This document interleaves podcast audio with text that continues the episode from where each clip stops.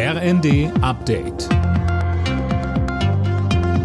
Stündlich neu. Auf den Punkt informiert. Ich bin Fabian Hoffmann. Guten Tag. Statt übereinander wird jetzt miteinander geredet. Nach dem Ende des Lokführerstreiks wollen sich die Deutsche Bahn und die Gewerkschaft GDL wieder an einen Tisch setzen. Kommende Woche gehen die Tarifverhandlungen weiter. Bahnsprecherin Anja Bröker ist optimistisch, dass bald eine Lösung gefunden wird. Diese Art und Weise des Miteinanderumgehens begrüßen wir sehr. Wir haben schon immer betont, dass wir gerne miteinander sprechen möchten, auch in einer Sprache, die nicht spaltet, nicht konfrontativ ist. Und wir freuen uns, dass es jetzt wieder zu Gesprächen kommt. Nach dem Megastreik der letzten Tage rollen die Züge mittlerweile wieder, vereinzelt gibt's aber noch Einschränkungen.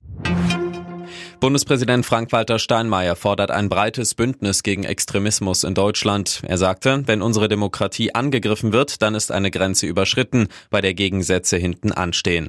Am Wochenende sind wieder Hunderttausende Menschen gegen Rechtsextremismus auf die Straße gegangen. Ein gutes Zeichen, so Steinmeier. Nationalistische Abschottung, das Gerede vom Austritt aus der Europäischen Union, Hass auf Menschen mit Migrationsgeschichte, diese Ideologie der Extremisten ist Gift für unsere Volkswirtschaft, Gift für Arbeitsplätze und Wohlstand. Sie ist eine Gefahr für unser Land. In Deutschland ist immer mehr Falschgeld im Umlauf. Wie die Bundesbank mitteilte, wurden im vergangenen Jahr knapp 57.000 Blüten aus dem Verkehr gezogen. Details von Tom Husser.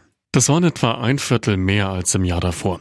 Die Bundesbank verweist dabei vor allem auf einige größere Betrugsfälle, bei denen etwa teure Autos oder Schmuck mit gefälschten 200 und 500 Euro Scheinen gekauft wurden.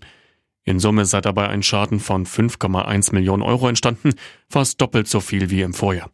Bundesbankchef Balz betonte aber auch, für Otto Normalverbraucher sei das Risiko weiterhin gering, mit Falschgeld in Berührung zu kommen. Aufatmen bei den britischen Royals. Prinzessin Kate ist aus dem Krankenhaus entlassen worden. Die Frau von Thronfolger William war wegen einer Bauch-OP in einer Klinik in London. Ihre Genesung macht gute Fortschritte, heißt es aus dem Kensington Palast. Alle Nachrichten auf rnd.de